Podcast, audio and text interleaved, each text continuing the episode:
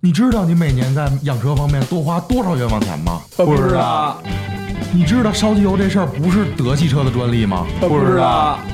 你知道汽车对人类意味着什么吗？不知道，你知道不光百万豪车能约炮，你的车也行吗？不知道。不但要买得起车，更要玩得懂车。关注微博账号及微信公众号“墨菲车问”，了解点你不知道的事儿。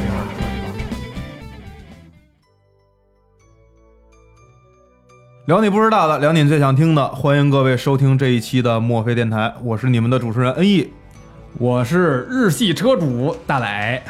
我是德系车主，来自赤峰的李老军儿。太好了啊！今天这个录音现场也是请到了两位非常资深的日系和德系的车主，啊大家好必须的。嗯，不知道这个广大的听众朋友们有没有这个印象啊？实际上，在咱们国内啊，日系车和德系车之间是有很多的这个纠葛的，啊对嗯对对对，就是吵架呀，你说我那什么，我说你那什么，对哎你说我那什么，我说你那什么，嗯那 什么究反正究竟就是是什那么什么呢？咱们一会儿这个让这两位车主给咱们好好聊一聊哈。呃，这一期节目当中呢，主要还是先请咱们这个资深的这个德系车主啊，高尔夫 R 的这个车主李老勋儿来给大家聊一聊德系车和日系车之间的一些纠葛的问题当。然不行，日系车先 来。 为什么日系车先来 啊？你就已经够不要脸的了，我我还非得我把这个背景介绍明白吗？算了，今天不打他了，今天手哎行乎那疼就可以的。我跟你讲啊，我跟你说，一定要先出招，出奇制胜。我跟你讲，你看啊，我之前是法系车，开法系车的时候，我也不喜欢德系车，知道为什么大吗？法系知道为什么吗？不知道，呃，德系车吧，就是奔宝啊，奔驰、宝马、奥迪，咱就不聊了。三驾马车嘛，对吧你是不是给他们做广告？收多少钱？说，一看就没少拿，哎就千那万熊样儿。嗯，嗯哎就奔驰、宝马、奥迪，我们大众 呢？我们大众呢？我们今天就想说大众，虽然奥迪是大众的这种高端品 牌，但我们就要说大众。我不说了吗？不说这个奔驰、宝马、奥迪，好是吧好吧吧？咱就好说可以，咱就说大众。好好，大众那个千年不变的内饰设计，千年不变的外观设计， 对，这个学俄罗斯玩的套娃设计是吧？嗯 你敢说我们是套 娃？你是不是想死啊？就从这些白马协会上的这个观点角度来看说嗯是吧？就是我们这个有法系车这种非常有设计语言、有设计灵魂的，大哥，你那法系车在中国国内根本就排不上号 啊！你别在那美了。那至少人家你看人家那个法系车的那中间的方向盘，尤其 C 五那个，你怎么转，人中间都不动。啊，是对吧牛逼，对对你嗯瞧人家这设计感，是，你德系车行吗？嗯，以为转完以后以为没转对，呢，我也是，然后撞车了怼人身 上了。我刚想说这事儿，对吧？然后你再看这捷达是吧？然后你再看看速腾，啊、嗯你再看看迈腾，它内饰几乎都差不多，而且用料呼呼老硬，嗯对吧？而且这座椅坐上也不舒服，嗯，是吧？然后这个我觉得得从大众本身的设计的这个品牌理念上来开始说。这什么设计理念、啊？这本身一开始的时候你，你大众是那谁设计的吧？大众是这个谁啊呀希特勒设计的吧？对涅吧？托什么涅托罗斯拉夫什么司机， 希特勒，希特勒，希特勒。 对，希特勒，希特勒设计的吧？当时就是为了想让德国所有的这个人民群众嗯能够有一款自己能开得起的汽车，对，所以就是把这个车的任何一个位置都向平民化去推广、去发展，嗯所以才诞生了大众这个品牌。这样这样，咱们啊，今天还是不说这德系美系，什么就是这些戏了。咱们这嗯么说呢，有点抽观众脸。 就是我没事儿啊，我不要脸， 没没说不说什么我我什么我大什么我大大德系我不在乎，其实是这样。嗯今儿这期节目呢，就是跟大家说说呢，就是日系车主对德系车的这个。呃，误误解，还有这种德系、美系啊，对日系车的误解，嗯嗯嗯这这这这些小的问题，咱们其实今儿就说说这个事儿。大磊呢，今天刚才出门喝 喝了，你知道吗？不是不是不是不是，刚才开玩笑，朋友们，我其实呢也不是想黑德系，是吧？嗯我只是想夸一夸日系的好。嗯，这期不行不录 了，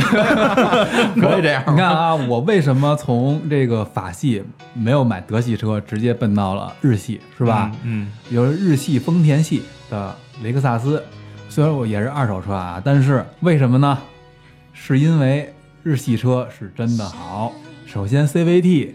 换挡不顿挫呃千岂不是千年不变，永远是这个， 永远是这东西，你知道吗？永远啊，是吧？CVT 换挡不嗯千顿年挫 CVT 嘛。嗯啊，省油，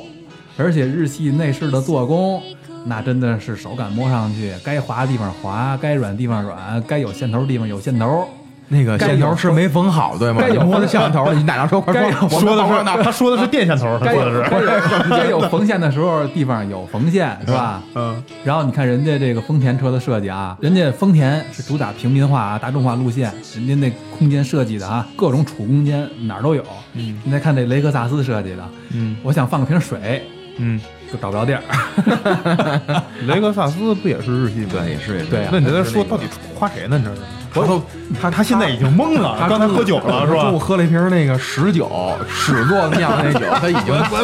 不清楚自己在说什么。不是这样啊，真的啊。你但们是那呢，我不在乎，啊，他行他 可以，他你停先不了了， 他说他说他停不了了。对吧你？先给那个护肝茶出去喝了，我怕你一会儿出事儿，别死在演播室里头出大事儿了就。就这样啊，真的我我先说啊，这个其实呢，在座这两位主播是吧？一位是德系车主，一位是日系车主。我呢，现在暂时还没有买我自己的这个车，但是实际上从我平常对车的了解上，日系是吧？这个日系和德系呢，我都很关注。然后呢，我是觉得，确实，我觉得我的误区啊，应该是代表了一大部分人的这个误区。因为今天中午的时候，咱们几个不是聊过嘛，就聊这个德日之间的一些误区什么。我也是第一次才知道，啊，原来这个是一个误区，不是一个这个常识性的问题。说出来你知道让吗，我们给你解答解答。对，首当其冲的啊，嗯就是这个安全性的问题。安就全我性对我这，因为我要买车的话，我肯定最关注的就是安全性。当然了，生命嘛，对生命生命安全是最最关键的，尤其像我这么嗯火爆脾气是吧？哎，动不动就撞着人什么的。之前的时候，我说这个也是听过很多这个官方的解释上说，这个日系车的车皮儿薄，嗯然后这个什么保险杠啊、前杠、后杠里头有泡沫啊什么乱七八糟的，这个材质不行。嗯嗯啊，还有一个就是说，在路上出现问题的时候，好像日系车要比德系车更不精壮一些。嗯，但是同时呢，也听到了很多这种这个其他方面，比如说这个日系车主的一些见解，他们又会说啊，因为这个车纸比较软啊，实际上是为了吸能啊，其实比这个刚性的材料更更这个安全啊呀、之类的。嗯所以我觉得这个应该是首当其冲的第一个误区，嗯对，就是对这个安全性的这方面直到往底是怎么一回事儿？对。那那就老有弟儿老弟儿那那就有来在这儿放到李老师为大家解释一下。其实这 样，就是我前段时间我一个不错的这个哥哥亲戚家，他他要买车，说那个我想买辆车 SUV。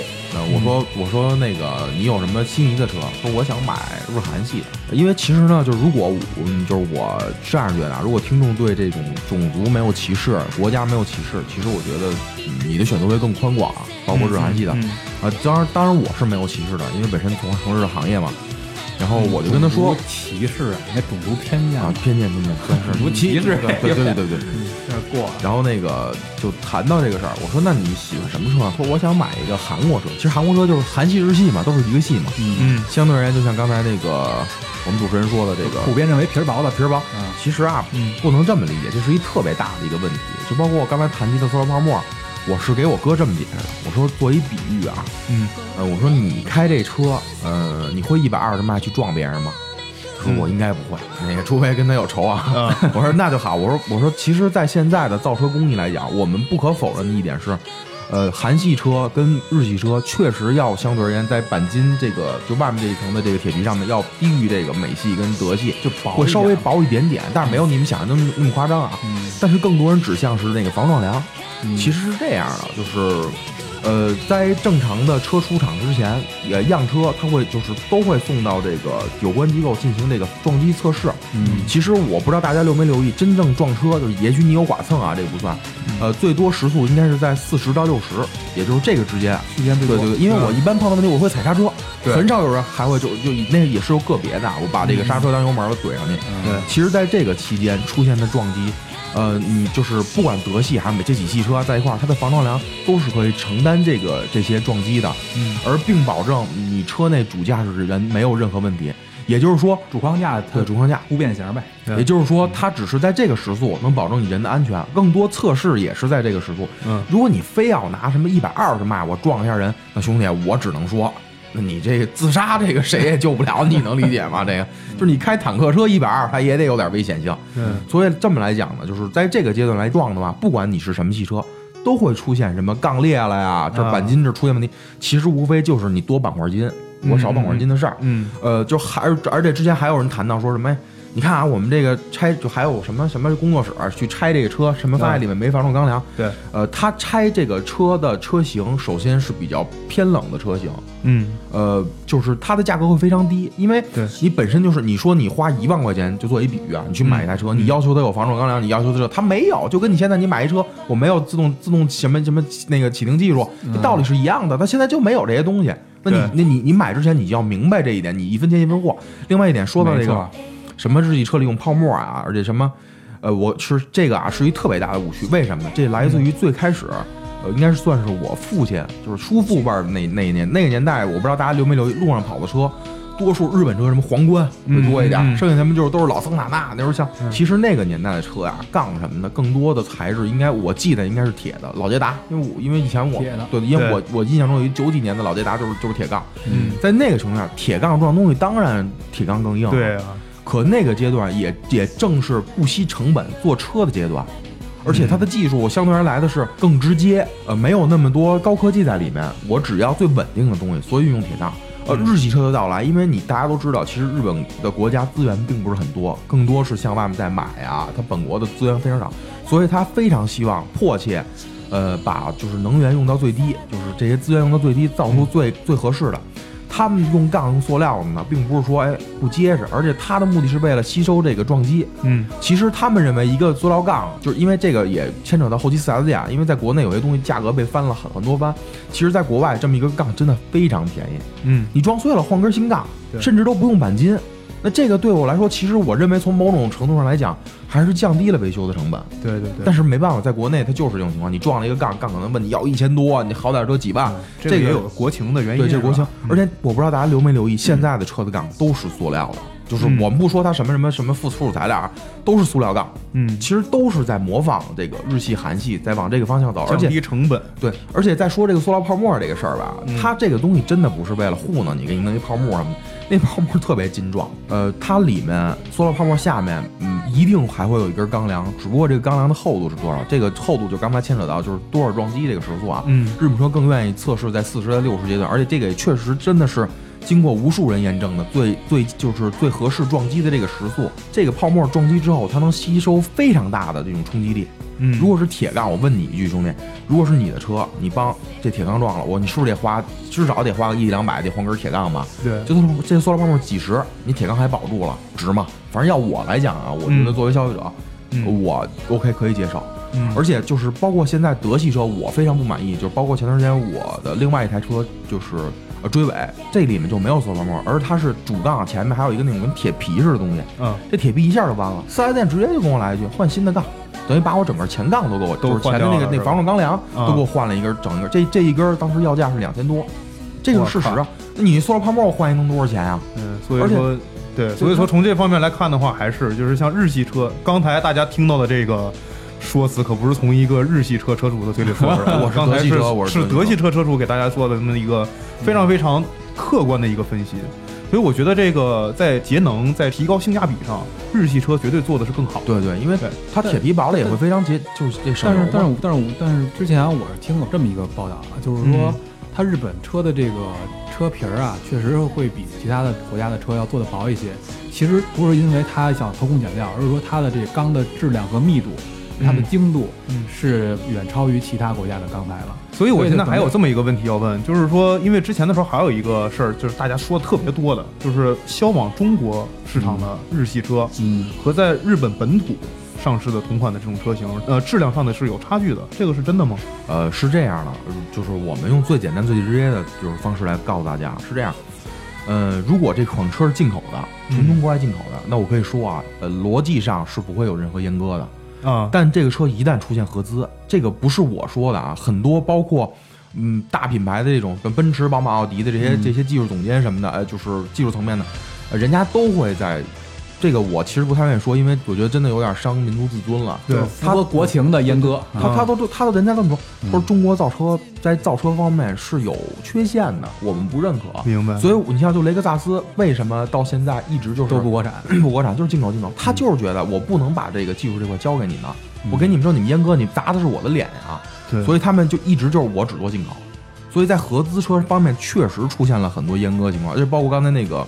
呃，大磊说的这个这个铁皮这个工艺技术来讲，嗯对这个只针对于进口车，合资车。呃，没有，全就是国内就都统一是的嗯都是统一的，因为你中国才有资源。那如果我有资源，我为什么还要你这合资呢？我全部进口不更好吗？我赚的还多呢。嗯是这么个情况。所以合资来讲，其实呃，无论什么车，你日系车、德系也好，一旦合资，其实很多资源用的都是本国资源，这些钢铁啊、这些矿的什么这些东西都是我们自己的。其实我觉得这点是嗯没有什么没有可什争么议的太。大那等于是说，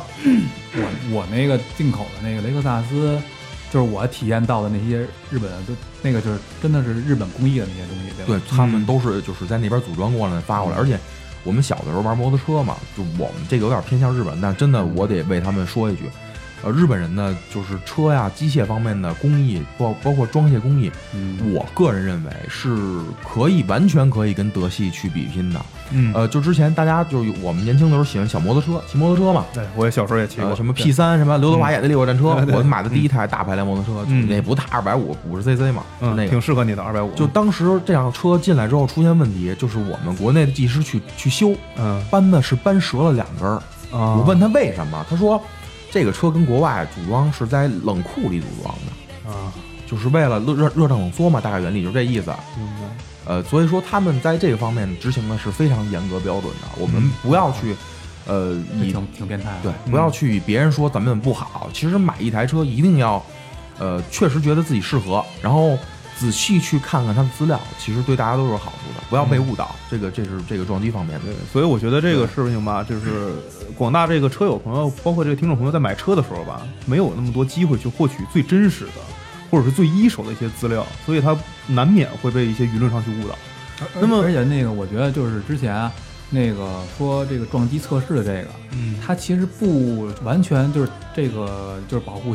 这驾驶这个车内的乘客呢，其实不完全是取决于你的这个钢的硬度嗯和你这个钢的厚度，嗯而是说你的这个每一个部分车的吸能的溃缩的时候，然后它这个这个力学上的结构是否合理？对是否这个更合能理量？是否能从这个这个钢架结构传导传导出去之后到全身，保对证你的这个驾驶舱是对这个呃完整的、不变形的。对对其实是你在人家在驾驶舱里边，你看，比如说那 F 一那赛车，嗯你看它滚那么多圈儿，其他乱七八糟，只要一撞就磕成各种散就架散。掉。但是它的驾驶舱它是不变的，是吧它是不变形的对，嗯对吧？所以实际上，你只要保证它的这个车身设计结构、嗯防撞钢梁呃是一个可以更好的去扩散它的这撞击力的，嗯其实是没有问题的。你不用看它的这个厚度、撞的厚度什么的，你就平时如果不放心，不知道这车撞击的效果怎么样，你就可以真的看一眼这个中国的这个撞击的视频和这个欧洲的那个。嗯去撞击视频，你可以看一眼那个它的得分，嗯至少那个是可以占到百分之五十参考吧，我觉得。对对对，当然就是呃，安全要放在第一位。当然就是消费者一定要清楚，我有多少钱才能办多少事儿。没错，就是你嗯不能以说我花两万块钱，我想买一个什么宇航航天级那种安 全，这个是不可能的，这一定是广告。嗯所以大家要清楚这一点，不能说啊，我你就是我两万块钱我买德系车，这车多结实，其实也不是。你不管嗯两万块钱买德系、日系什么系，它都不一定会非常非常结实，对是这么个情况。嗯，所以我们也是从这方面可以非常清楚的看到，只要是在这个价位的车，日系和德系之间对于安全的这个概念，只不过是两个是不同的概念而已，对对或者是对设计理念上有不同。真去说谁更安全，或者谁都是很片面的，对对对不是非常客观的。所以就看数据就可以了。嗯，我能为我大德系说两说两句吗？你可以了，我觉得这个时机比较可以。 先问一问你啊，听着，大德系烧机油这事儿是真的吗？大德系真的烧机油啊！对，但是让我把话说完。嗯嗯，大日系也会烧，然后什么大法系也会烧，大俄罗斯系都会烧。对，但是普遍呢，还是但是我觉得这两年好像在，比如说这个，包括这个烧机油这件事儿，包括这个什么这个后后轴断裂这种事儿，是吧？嗯某某厂是吧？是吧？你就是这个厂的车主吧？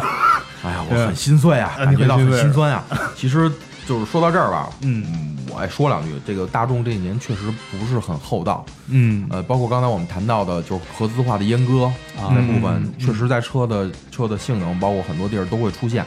但实际来讲讲，今天就今天我们就烧机油这件事儿，如果说的话，其实我觉得就是光指向大众是有点儿就是冤枉他了。就是嗯其实不太客观的。呃，烧机油这件事儿不光光出现在大众车上，其实只要是涡轮车或牵扯到这个挖发动机是高温发动机，它多多少少都会出现烧机油。但我们要清楚的，呃，我们现在在讲烧机油，烧机油它是由呃两个类别的，就是一种烧机油是我们老司机常说的，哎呀，这车跑个三十万公里了。嗯开始烧机油冒蓝烟了。嗯这种烧机油，这是质量问题，还有磨损问题。这个是，嗯如果真的，我觉得一台新车出现这问题，这一定是要去追究这个质量问题了。嗯但另外一种所谓的德系车烧机油，也就是我们常说的，你看这车主在说我跑多少公里，烧了多少，烧挺多的还。嗯其实这个啊，从真正的意义来讲，就是奥迪给出的一个官方答案是，嗯，呃，高消耗。高消耗，对，其实很当时这个这个东西给出之后，说高消耗，很多人都在骂，说啊你什么那么高消耗，你这这嗯这这买车啊就烧机油，就给我们添麻烦，这你给我对找一，其实这真的不是糊弄大家，我。呃，我自己也是，其实我真的认为每天加热机油会很麻烦，但对，但因为我知道我清楚一点，我选择的是一台涡轮车，嗯但是就是还话还是说回来，为什么涡轮车会烧机油呢？呃，大家都知道，这个发动机跟涡轮其实属于一个一个动力总成，嗯他们他们挨他们他们就是涡轮一定会安装在发动机上面，这个这个道理大家都明白。呃涡轮是一高温的物件儿，嗯呃，对高温之后啊、呃现在有很多的，包括新的大众 EA 八八第三代 EA 八八，它已经有出现这种集成钢盖儿对这个涡轮进行这种这种极端情况下的散热了，但之前没有这些技术。嗯就是一颗涡轮，它高温之后只能通过正常的风冷来进行这个降温，呃，所以它在高温的时候会影响整个发动机的温度。呃，就是大家都知道发动机里有机油，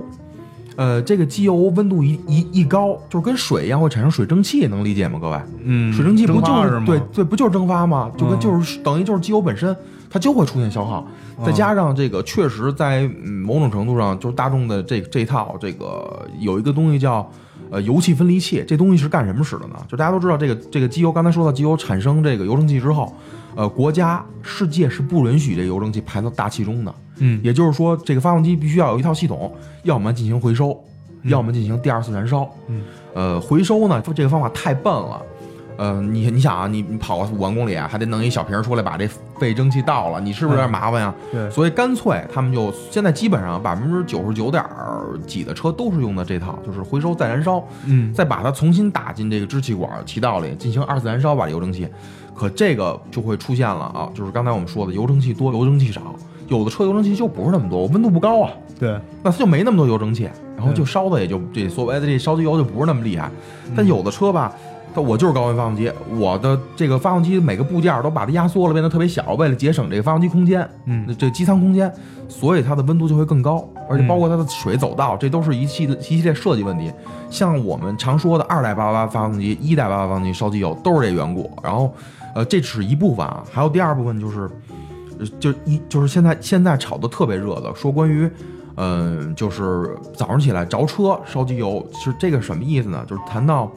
燃烧室，燃烧室的组成呢是活塞，嗯然后还有就是就就什么什么火花塞这一系列东西对点燃，就大家可以搜一下啊，在百度是这么个东西。其实是这样的，就是活塞，然后旁边紧接着挨着这个燃烧室是活塞环。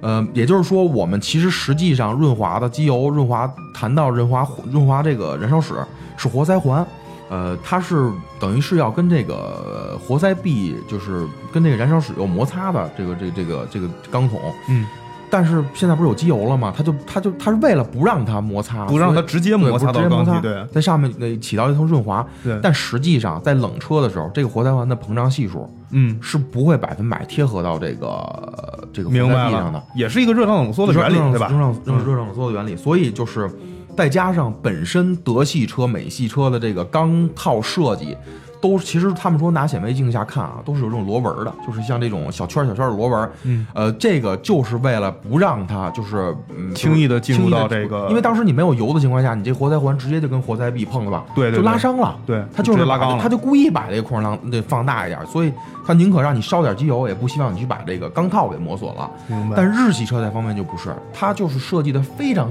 这个紧紧紧密是紧吧密紧密，嗯所以很多人在说说，也许我的一台德就是德系车、美系车、涡轮车，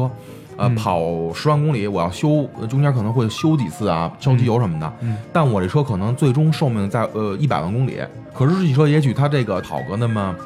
呃七十就七五十万公里、六十万公里，这车就已经必须要进行大修了。嗯其实差距就在这儿，也嗯也我们可以理解为，呃，德系、美系可能是故意让它稍微的，至少在现在这个阶就技术那个瓶颈阶段上，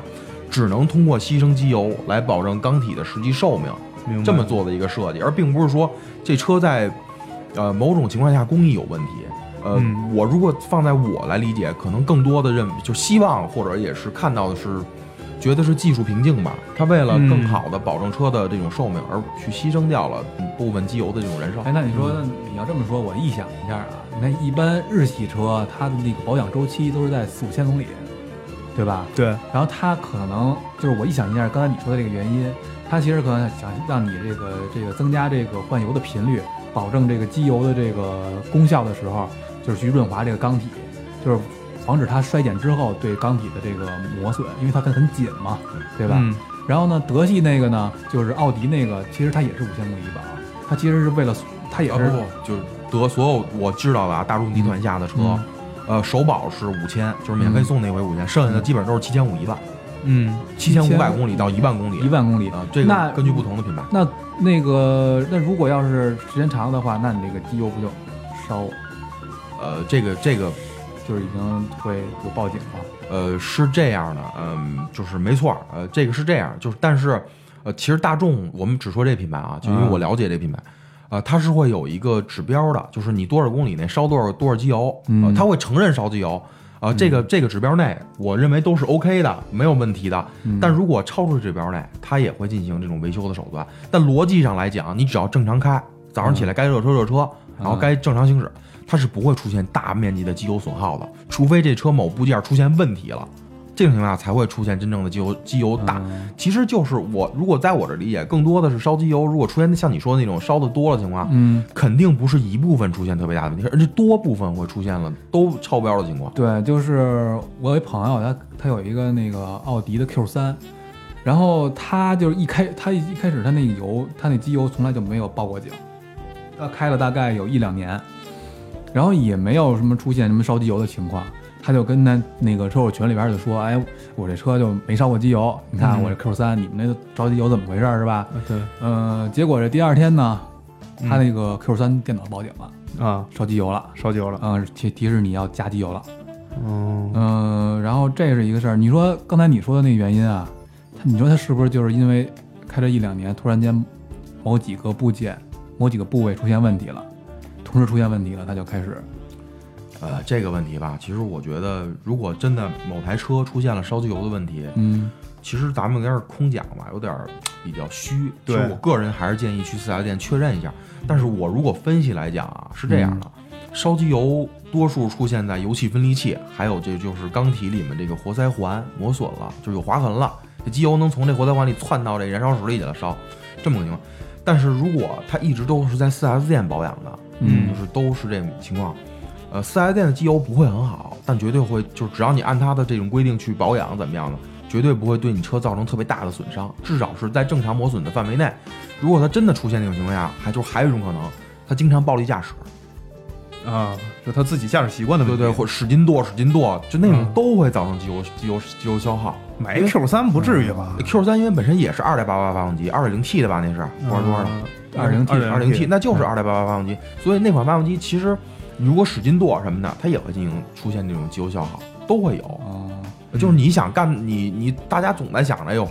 我用一块小排量的发动机又能省油又有劲儿啊，它肯定会有别的东西爆出来，这个是最基本的原理，平衡嘛。。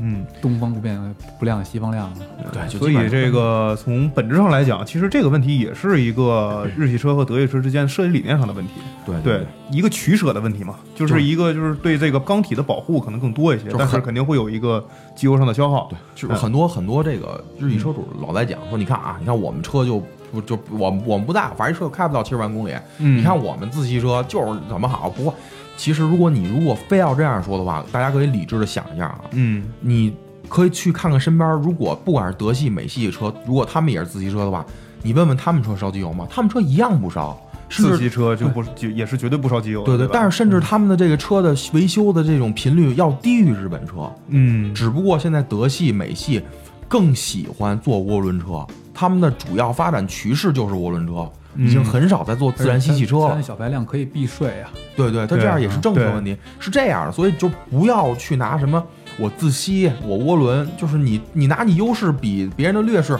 这是不田忌对的赛赛马马错对对是对，啊嗯你对吧看那个那个丰田那个那个什么汉兰达，原来那大 V 六什么的，那个那么高的排量，三点七什么的，现在不也出二零 T 了吗？就是嗯，市场在妥协嘛，在妥对协，啊对，而且像雷克萨斯的那个二那个二百 T，然后 N N X 二百 T，ES 二百 T，啊，都在出这小排量涡轮机。呃，就是还有就是我们其实今天谈到烧机，有很多听众完全不知道，这里面是有很大的利益集团的，包括爆出的就是负面新闻，嗯其实并不是很多网友，更多是有幕后黑手在推这件事儿。对，呃，简单的来说呢，其实中国我们如果非要谈汽车，在中国的第一辆卖给老百姓的车，其实就是大众大众牌汽车。对，呃，车型我我我这个确认不了。，对，呃，就是因为为什么后来会爆出这么多负面影响？现在在讲，哎哟，你看。大众车这儿又又不行了了，又这儿不对不这儿这儿又不行，那儿又不好了。其实都是别的利益集团在瓜分这个区域，因为我不知嗯道，就至少啊，我觉得你去，就听众可以去问父母啊，或问身边的朋友，呃，他们家里的人，别的品牌轿车不知道，他一定会知道大众，这是对大众在中国老百姓心里种下的种子，它已经开始发芽了。那我问一句，如果发芽了，我可能作为如果作为我作为农夫来讲，我不去收割吗？嗯我肯定也要靠这赚钱的。我的目的就是为赚钱，我为什么要做公益呢？所以嗯很多的时候，大家看新闻也好啊，看报道也好，一定要比较客观的去看这件事儿。呃，像速腾断轴这件事儿来讲，呃，我只能说这就是一起特别特别大的阴谋吧，这么解释一下。呃为什么这么说呀？因为我觉得这个这不是很明显是大众本身的问题啊吗？，是这样的，我们可以去看一下啊，嗯、就是当时大众就是官方给出的数据不是大众，是有五是大众五十几台出现了断轴这种情况是吧？对，嗯但这五十几台无一例外都是后部撞经那个经历过严重撞击的，啊，就是也就是说，它这个悬架在严重撞击之后才有可能出现断断裂断。轴这种情况，当然，我承认啊，这个确实是有点儿太危险了。对设计上本身也有缺陷嘛。那我就特别纳闷儿，怎么会有五十多台车？你说大众销量好都没问题，这太巧了吧？就嗯全部都撞了一个位置，还都是那一个位置裂了。而且当时其实大众做这个打补丁这个事儿，呃，大家都挺不能理解的，说你对看真他妈孙子打补丁，是啊这不把我们命当这个什么玩笑吗？嗯其实真的，我觉得其实这个是德国人在向在向至少啊，在向我觉得在中国市场妥协，因为大家都知道，在国外没有一款车叫速腾，都叫捷达，对呃，到国内才叫速腾。对对，对它就是妥协，而且包括这事儿，你知道吗？我因为我跟就是德国人打过交道，他们他们的思维特别轴，就如果他认为没有问题的事情，然后嗯他一定不会承认错误。我就是没错，他真的就是就是很多工程师都是这种状态。为什么大众他他们那个大家如果去四 S 店可以看到他们后边写什么谨慎、关爱什么的，嗯为什么把谨慎作为德国人的标签呢？嗯他们真的非常谨慎。嗯就是作为德德国技师来讲啊，修车什么的，呃，简单的来说，就是如果嗯他们认定的事儿是很难翻案的，这个也好也不好啊，比较固执，对就对就对南方话是比较固执，嗯但是他能向中国市场妥协，认为我这个没有问题的情况下去打这补丁，我觉得。已经嗯是他的一个态度了，是退步吗？虽然很多肯定，我知道肯定肯定在说了，这是一汽大众怎么怎么样，一汽大众，一汽大众只是一个合资品牌，最终的决定权还是在大众，因为这款车叫做大众速腾，嗯，所以实际上这个行为的发起者其实还是大众的，他也这个是总在公司的这个在妥协，个行为就是这断轴这件事儿吧。嗯嗯我说的当然是我自己的看法啊，当然我当然我还是认为人的生命永远要摆在第一位，比什么都大。嗯嗯嗯如果确实出现这种情况来讲，我觉得一定要去该索赔，正常索赔怎么样？但至少我听到我身边有很多朋友都开速腾，嗯我没听说过他们对他们断断的轴的，对我，真的没有这听个说过。也确实是这种情况，因为我之前同事，包括我的这个以前的朋友，也都是开那一代的速腾。然后我说：“哎，你开就是这个断轴限量版是吗？” 然后人家就告诉我说：“是是这款，但是好像还真的没有遇到过断轴这种情况，在我身边从来没发生过。这个，所以我对这个东西也确实是有一定的疑问的。都说这个东西有断轴又怎么怎么样，但是真的说发生在身边吗？还还确实又没有看到它过。这个断轴所以当时的影响确实特别大，对就是基本上车主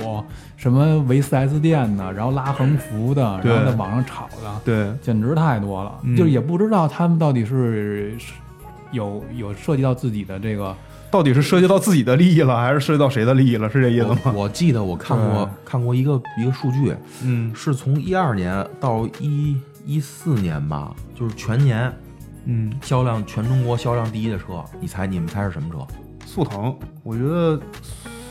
丰田有可能吧。因为那会儿就是大众的全球销量不是就靠中国拉起来的嘛，嗯，然后然后全球销量最高的不是就是丰田跟大众之争嘛？嗯这个就让李老师给咱们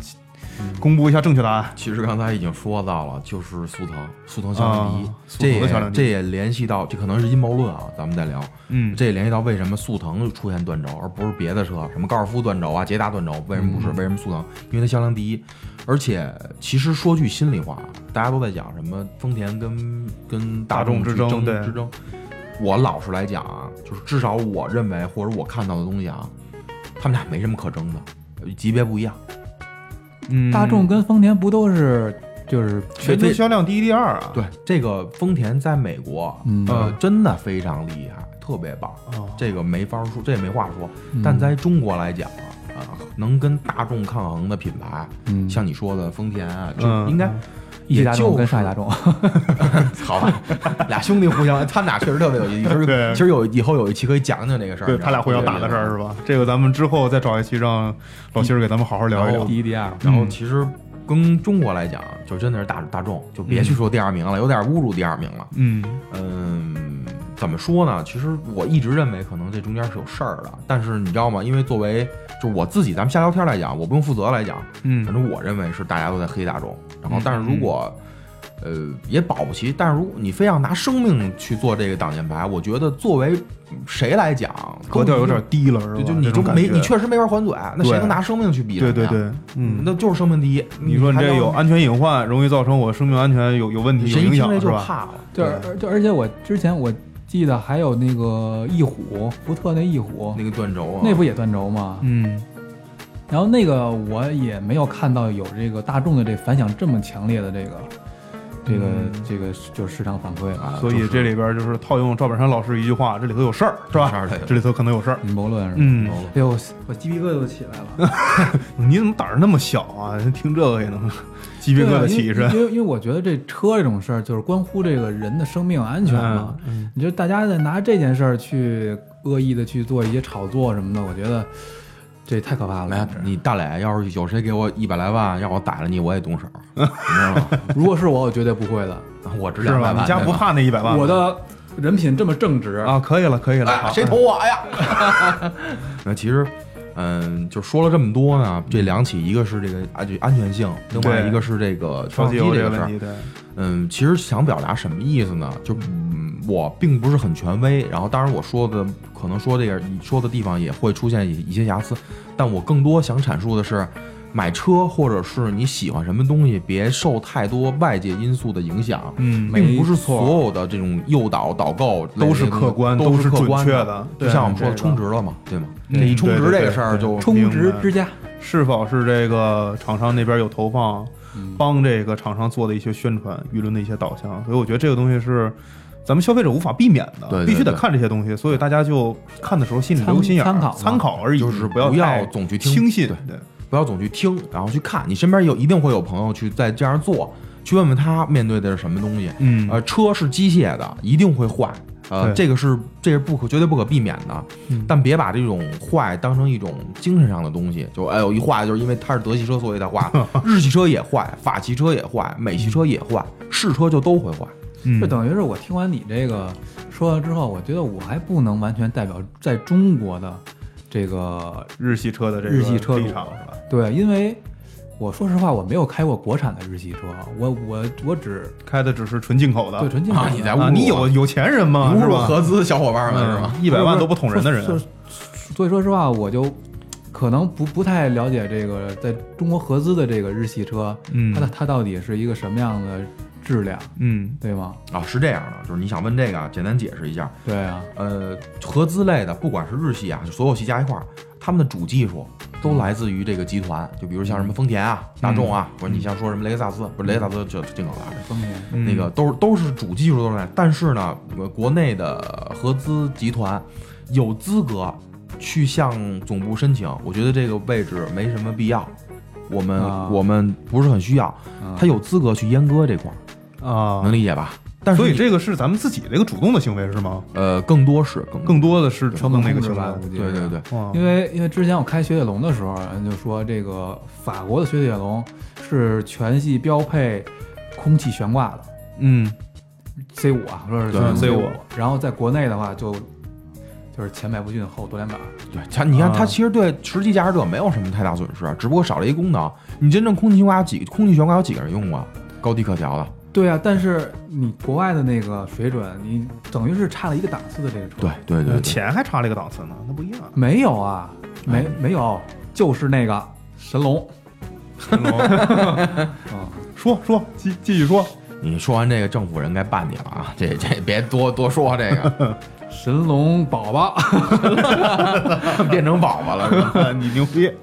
嗯真的还有那个说是什么国外那个爱丽舍啊嗯还是法国，就是那个人当地的那个车，嗯人家后轮是有，当时不是是进口的还是什么，是有那个后轮随动转向的，啊，嗯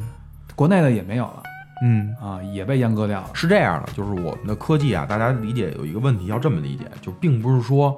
嗯、所有科技都是我靠一下就跨一大步，就不是这样，所有的科技都是一点一点成长起来的。对，这科技呢，只能帮助你这生活更便利，嗯但它不能帮助你去生活。所以有时候在在在这种配置减配情况下，其实它减配掉之后，对你来说没有直观的影响。没有，对，你说实在的，这转向你真正你开，你能懂它是干什么事儿吗？但是我想花跟国外一样的钱，至少是一样的钱，体体会到跟国外一样的东西吧。那你就只能去买进口。嗯我推荐大家买二手进口，便 宜。嗯，二手车这个事儿，咱们也是值得好好一聊的东西。对对对，嗯，那今天咱们说了这么多，包括这个日德之争，包括这些品牌上，包括一些产品上的误区，我觉得这个老希儿跟咱们解释已经很明确了。嗯，还是再向大家强调一点，在选购车的时候，包括对于车的一些功能上或者是一些品质上有一定的疑问的时候呢，可以来关注一下我们这个墨菲车问，把你的这些疑问、你的这些想法全都提问给我们，我们会有一些最专业的技师、一些技术大拿、一些大神来为大家做一些更加客观、更加全面的分析。对，嗯，我向大家保证，这里边是绝对不会充值的，是吧？ 就是你们、你们听众朋友们，你们知道我们有多辛苦吗？不拿钱在这儿干说，是吧？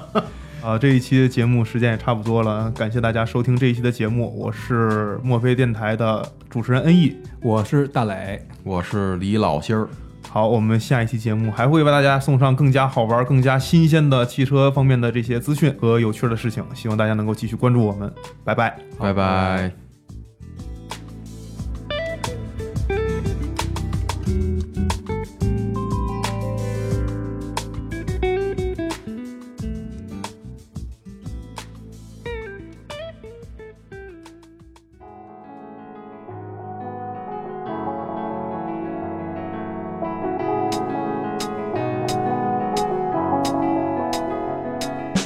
关注微博账号及微信公众号“墨菲车问”，获取更多更精彩、更让你意想不到的汽车资讯。同时，您也可以私信给我们您在养用车过程当中遇到的各种问题。墨菲车问将集合行业中的专家和大咖，随时为您送上最专业、最具参考价值的解决方案。